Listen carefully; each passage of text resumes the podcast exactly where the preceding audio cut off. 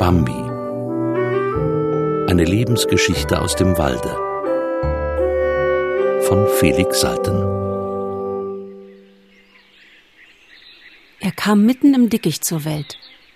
In einer jener kleinen verborgenen Stuben des Waldes, die scheinbar nach allen Seiten offen stehen, die aber doch von allen Seiten umschirmt sind. Hier stand er nun, schwankte bedenklich auf seinen dünnen Beinen, blickte mit trüben Augen, die nichts sahen, blöd vor sich hin, ließ den Kopf hängen, zitterte sehr und war noch ganz betäubt. Was für ein schönes Kind, rief die Elster. Sie war herbeigeflogen, angelockt durch das röchelnde Stöhnen, das die Wehen der Mutter entpresst hatten. Nun saß die Elster auf einem Ast in der Nähe. Was für ein schönes Kind, Sie bekam keine Antwort und sprach eifrig weiter. Wie erstaunlich, dass es gleich stehen und gehen kann. Wie interessant. Ich habe das noch nie in meinem Leben gesehen. Nun freilich, ich bin ja noch jung. Erst seit einem Jahr aus dem Nest, wie Sie vielleicht wissen werden. Aber ich finde es wunderbar. So ein Kind kommt in dieser Sekunde zur Welt und kann gleich auf den Beinen stehen. Ich finde es vornehm. Ich finde überhaupt, dass alles bei euch Rehen sehr vornehm ist. Kann es auch gleich laufen? Gewiss, entgegnete die Mutter leise. Aber Sie müssen entschuldigen, wenn ich jetzt nicht imstande bin, ein Gespräch zu führen. Ich habe jetzt sehr viel zu tun. Außerdem fühle ich mich noch ein wenig matt. Lassen Sie sich durch mich nicht stören, sagte die Elster. Viel Zeit habe ich ja auch nicht. Aber sowas sieht man nicht alle Tage. Ich bitte Sie, wie umständlich und wie mühsam geht es bei uns zu in diesen Dingen. Da können sich die Kinder nicht rühren, wenn sie aus dem Ei sind, liegen hilflos im Nest und brauchen eine Pflege, eine Pflege, sag ich Ihnen, von der machen Sie sich natürlich keinen Begriff. Was für eine Arbeit hat man, sie zu füttern, was für eine Angst, sie zu bewachen. Ich bitte Sie, Denken Sie einmal darüber nach, wie anstrengend das ist, für die Kinder Futter holen und zugleich aufpassen müssen, dass ihnen nichts geschieht. Sie können sich ja nicht helfen, wenn man nicht dabei ist.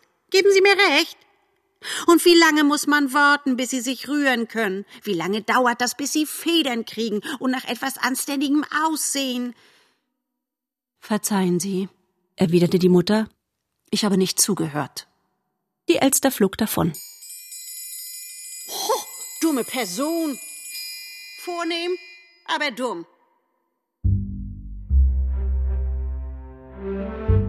Die Mutter bemerkte es kaum. Sie fuhr fort, das Neugeborene eifrig zu waschen. Sie wusch es mit ihrer Zunge. Und das war alles in einem. Körperpflege, wärmende Massage und Liebkosung. Das Kleine taumelte ein wenig. Unter dem Streicheln und Schubsen, von dem es überall leise berührt wurde, knickte es ein bisschen zusammen und hielt still. Sein rotes Röckchen, das noch ein wenig zerzaust war, hatte feine weiße Sprenkel, und in seinem duseligen Kindergesicht war noch ein Ausdruck wie von tiefem Schlaf. Ringsumher wuchsen Haselstauden, Hartriegel, Schledornbüsche und junger Holunder. Hohe Ahornbäume, Buchen und Eichen bauten ein grünes Dach über der Dickung, und dem festen dunkelbraunen Boden entsprossen Farnwedel, Walderbsen und Salbei. Ganz niedrig schmiegten sich die Blätter von Veilchen, die schon geblüht hatten, und von Erdbeeren, die eben zu blühen begannen, an die Erde. Durch das dichte Laubwerk drang das Licht der Frühsonne als ein goldenes Gespinst. Der ganze Wald erschallte von vielerlei Stimmen, war von ihnen durchdrungen wie von einer fröhlichen Erregung. Der Pirol jauchzte unablässig, die Tauben gurrten ohne Aufhören, die Amseln pfiffen, die Finken schlugen, die Meisen zirpten. Dazwischen riss zänkisch der Schrei, den die Häher ausstießen, lachte das Schakern der Elstern, brach metallisch das berstende Gocken der Fasanen. Manchmal drang das gellend kurze Aufjubeln des Spechtes durch alle die Stimmen. Falkenruf schrillte hell und dringend über den Baumwipfeln, und andauernd ließ sich der heisere Chor der Krähen vernehmen. Das Kleine verstand keinen einzigen von den vielen Gesängen und Zurufen, kein Wort von den Gesprächen. Es hörte noch gar nicht darauf. Es nahm auch noch keinen einzigen von all den Gerüchen wahr, die der Wald atmete. Es hörte nur das leise Knistern, das über sein Röckchen hinlief, während es gewaschen, gewärmt und geküsst wurde. Und es roch nichts als den nahen Leib der Mutter. Eng schmiegte es sich an diese wohlig dunstende Nähe, suchte hungrig daran herum und fand den Quell des Lebens. Während es trank, fuhr die Mutter fort, das Kleine zu liebkosen. Bambi, flüsterte sie. Dabei hob sie jeden Augenblick das Haupt, ließ die Lauscher spielen und sog den Wind ein. Dann küsste sie wieder ihr Kind, beruhigt und glücklich. Bambi, wiederholte sie, mein kleiner Bambi.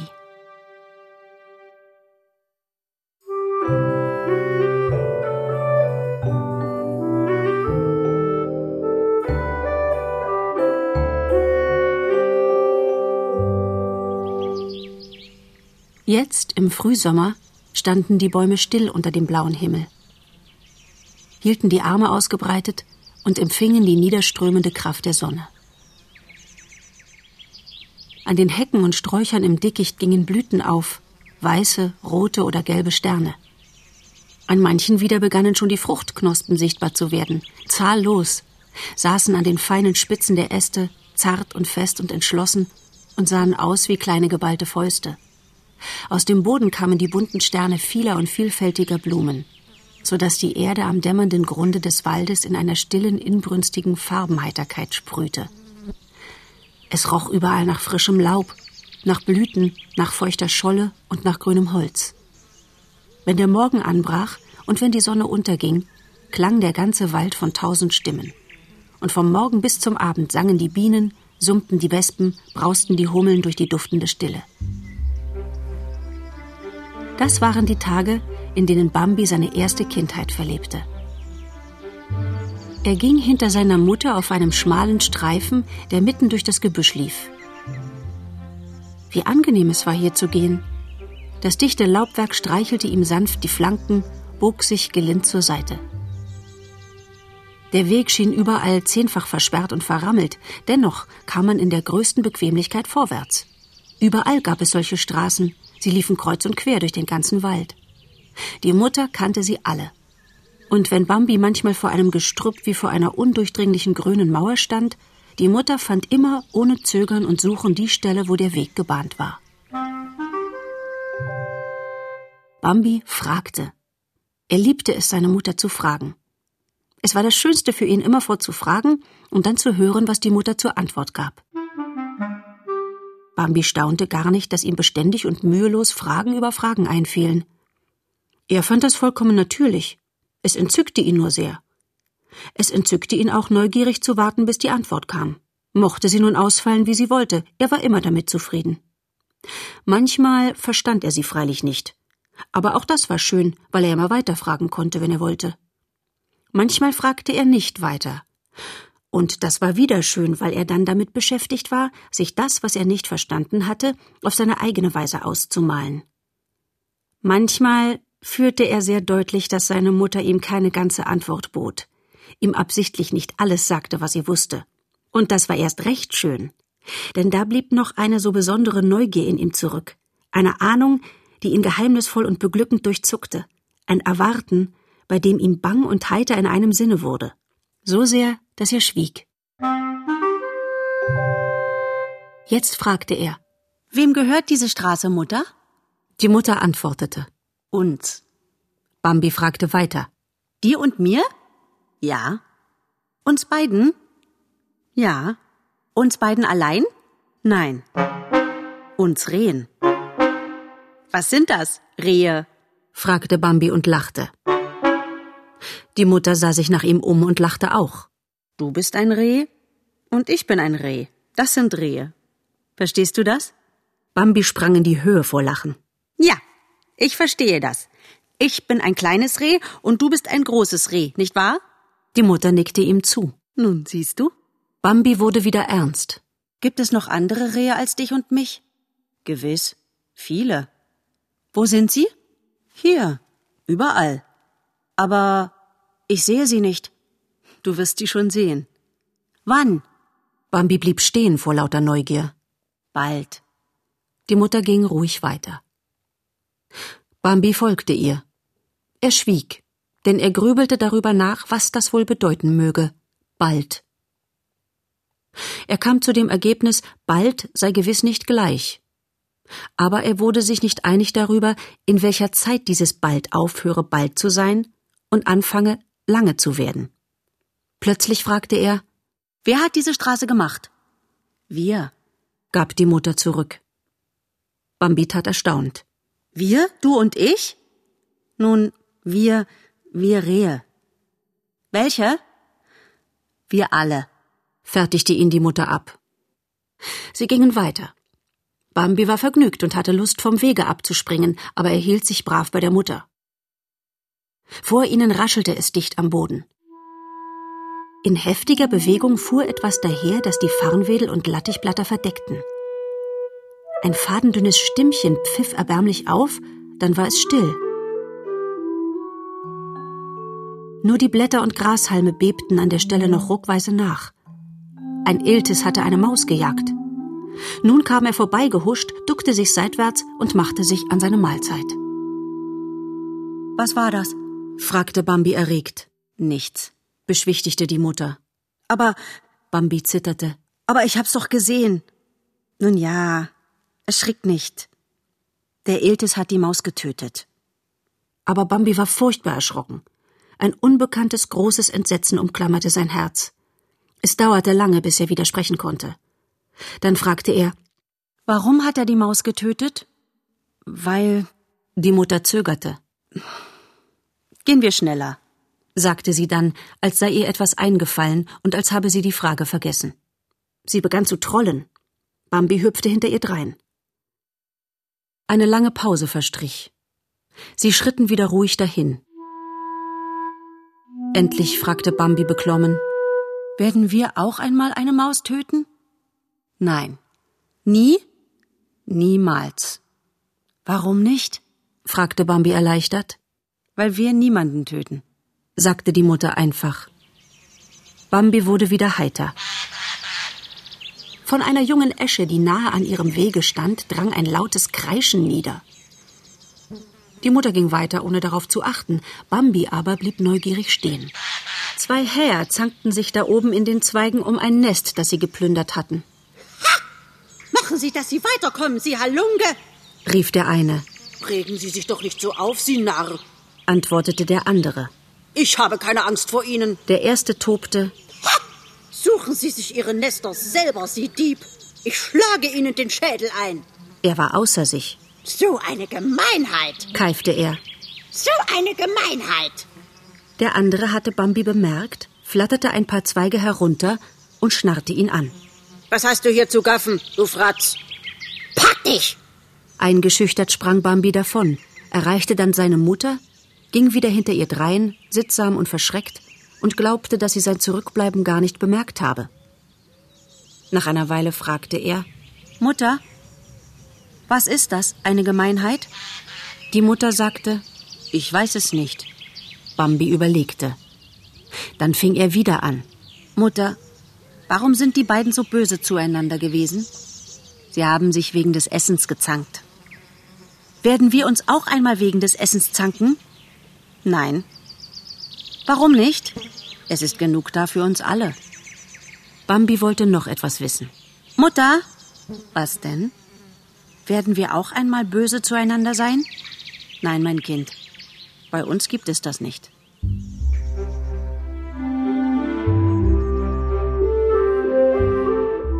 Sie gingen weiter. Mit einem Male wurde es ganz hell vor ihnen, strahlend hell. Das grüne Gewirr von Büschen und Sträuchern war zu Ende, die Straße war zu Ende. Nur ein paar Schritte noch und sie kamen hinaus in die lichte Freiheit, die sich vor ihnen öffnete. Bambi wollte vorwärts springen, doch die Mutter blieb stehen. Was ist das? rief er ungeduldig und schon ganz bezaubert.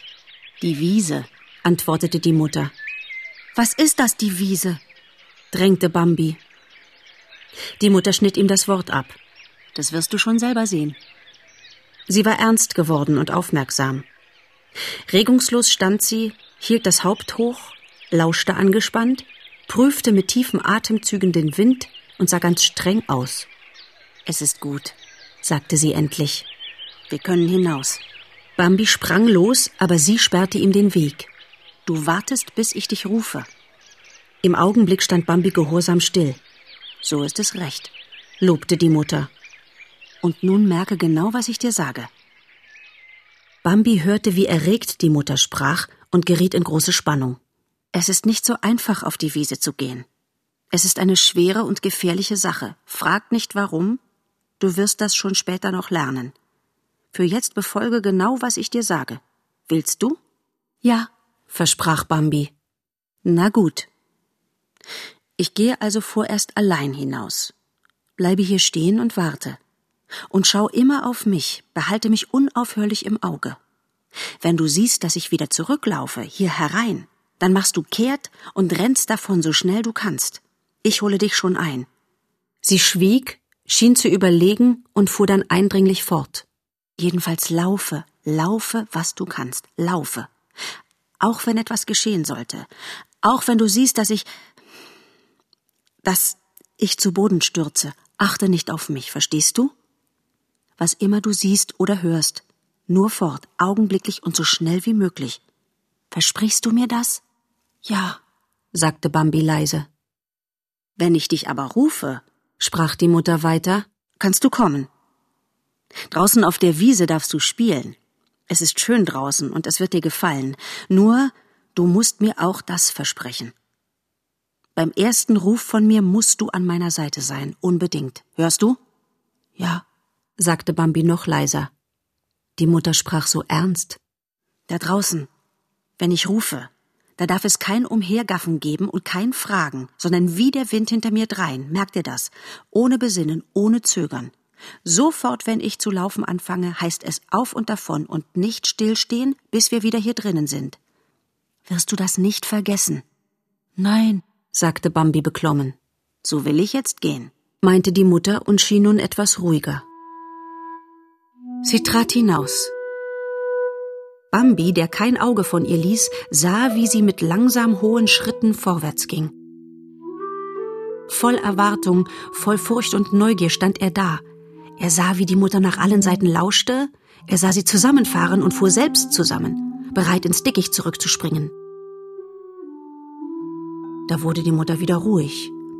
Und als eine Minute verging, wurde sie fröhlich.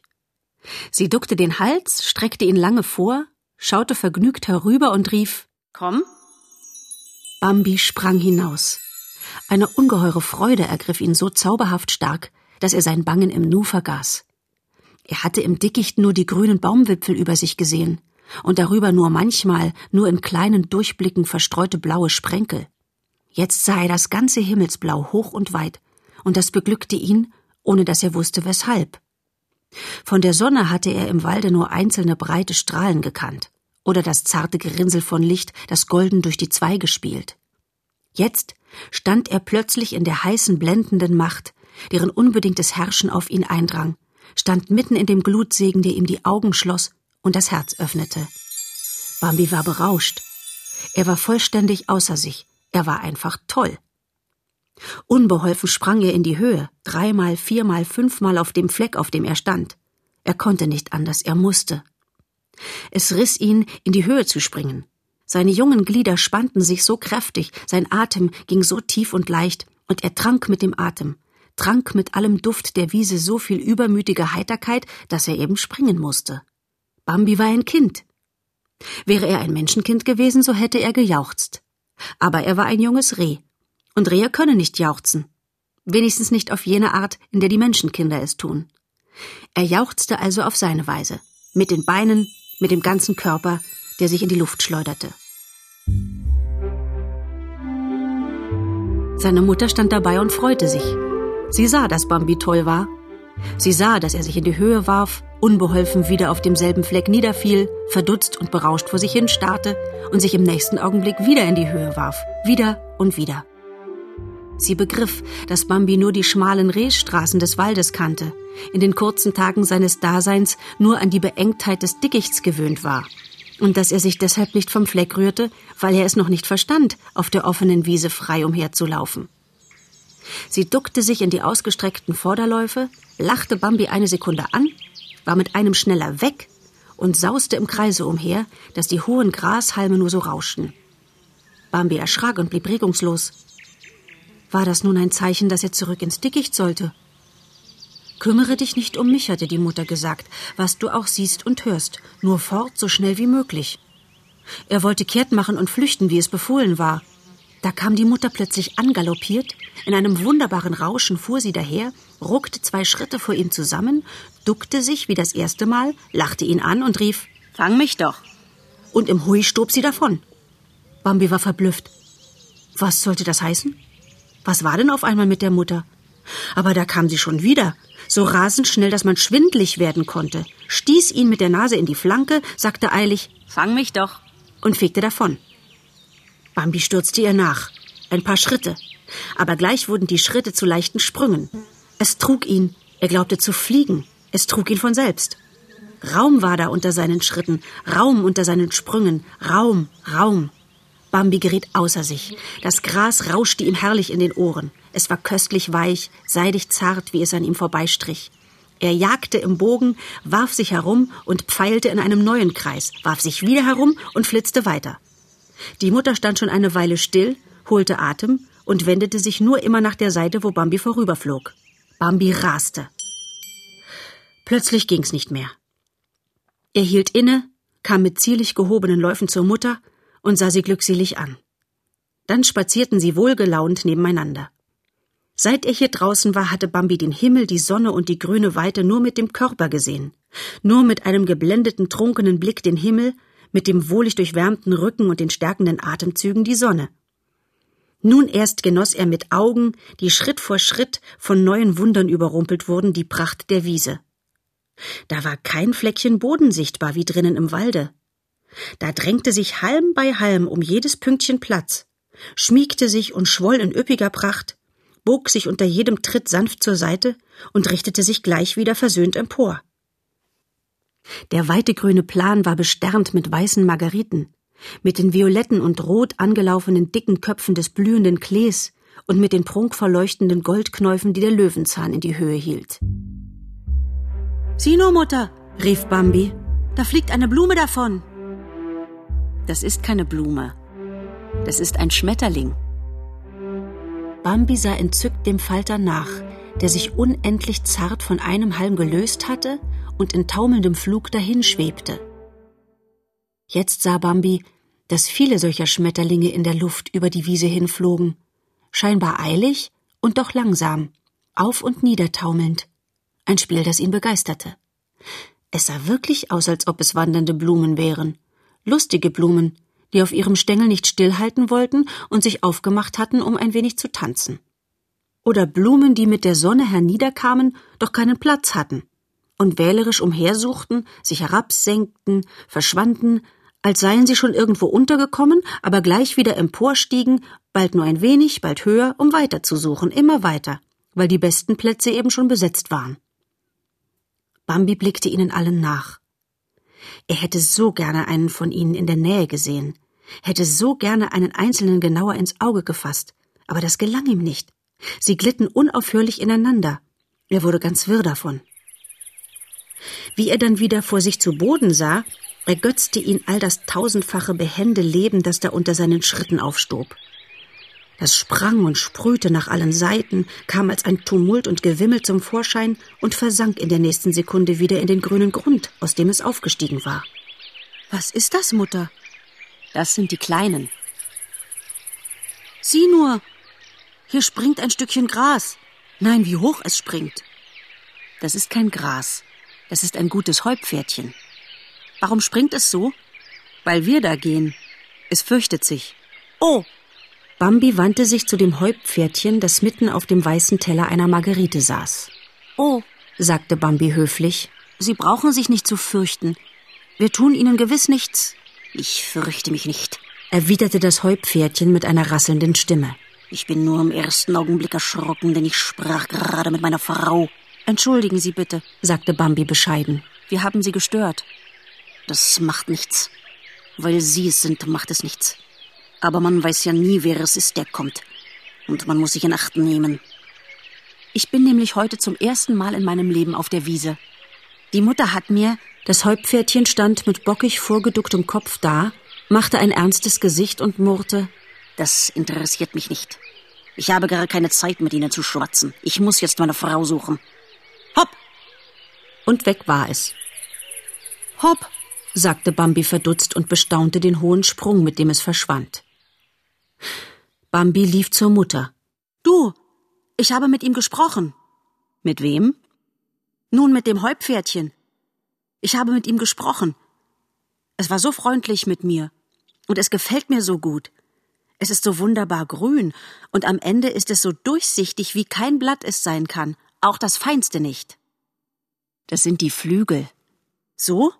Und es hat solch ein ernstes Gesicht voll Nachdenklichkeit, aber trotzdem ist es freundlich zu mir gewesen. Und wie es springen kann, das muss fabelhaft schwer sein. Hopp, sagt es, und springt so hoch, dass du es nicht mehr sehen kannst. Sie gingen weiter. Die Unterredung mit dem Häuptpferdchen hatte Bambi erregt und ein wenig ermüdet, denn es war doch das erste Mal, dass er mit jemandem Fremden sprach. Er fühlte Hunger und drängte sich an seine Mutter, um sich zu erfrischen. Als er dann wieder ruhig dastand und eine kurze Weile vor sich hin träumte, in der kleinen süßen Trunkenheit, die ihn jedes Mal umfing, nachdem er sich von seiner Mutter gesättigt hatte, gewahrte er in dem Gewirr der Grashalme eine helle Blume, die sich bewegte. Bambi sah schärfer hin. Nein, das war keine Blume, das war ja ein Schmetterling. Bambi schlich näher. Der Schmetterling hing träge an einem Halme und bewegte leise seine Flügel. Bitte, bleiben Sie sitzen, rief ihn Bambi an. Warum soll ich denn sitzen bleiben? Ich bin doch ein Schmetterling. Ach, bleiben Sie nur ein ganz kleines bisschen sitzen. Ich habe mir schon lange gewünscht, Sie in der Nähe zu sehen. Seien Sie doch so gut. Meinetwegen, sagte der Weißling. Aber nicht lange. Bambi stand vor ihm. Wie schön Sie sind. Wie wunderschön. Wie eine Blume. Der Schmetterling klappte mit den Flügeln. Was? Wie eine Blume? Nun, in meinen Kreisen herrscht allgemein die Ansicht, dass wir schöner sind als die Blumen. Bambi war verwirrt. Gewiss. Äh, viel schöner. Verzeihen Sie, ich wollte nur sagen. Es ist mir ziemlich gleichgültig, was Sie sagen wollten, entgegnete der Schmetterling. Er bog affektiert seinen schmalen Leib und spielte eitel mit den zarten Fühlern. Bambi betrachtete ihn hingerissen. Wie zierlich Sie sind. Wie fein und zierlich. Und was für eine Pracht, diese weißen Schwingen. Der Schmetterling legte die Flügel breit auseinander, dann stellte er sie hoch, dass sie ganz beisammen waren und einem steilen Segel glichen. Oh, rief Bambi. Ich verstehe jetzt, dass Sie schöner sind als die Blumen. Außerdem können Sie ja fliegen, und das können die Blumen nicht, weil sie festgewachsen sind. Daran liegt es. Der Schmetterling erhob sich. Genug, sagte er. Ich kann fliegen. So leicht erhob er sich, dass es gar nicht zu merken und nicht zu begreifen war. Seine weißen Flügel bewegten sich sanft, voll Anmut, da schwebte er schon in der sonnigen Luft. Nur Ihnen zuliebe bin ich so lange sitzen geblieben, sagte er und gaukelte vor Bambi auf und nieder. Aber jetzt fliege ich fort. Das war die Wiese.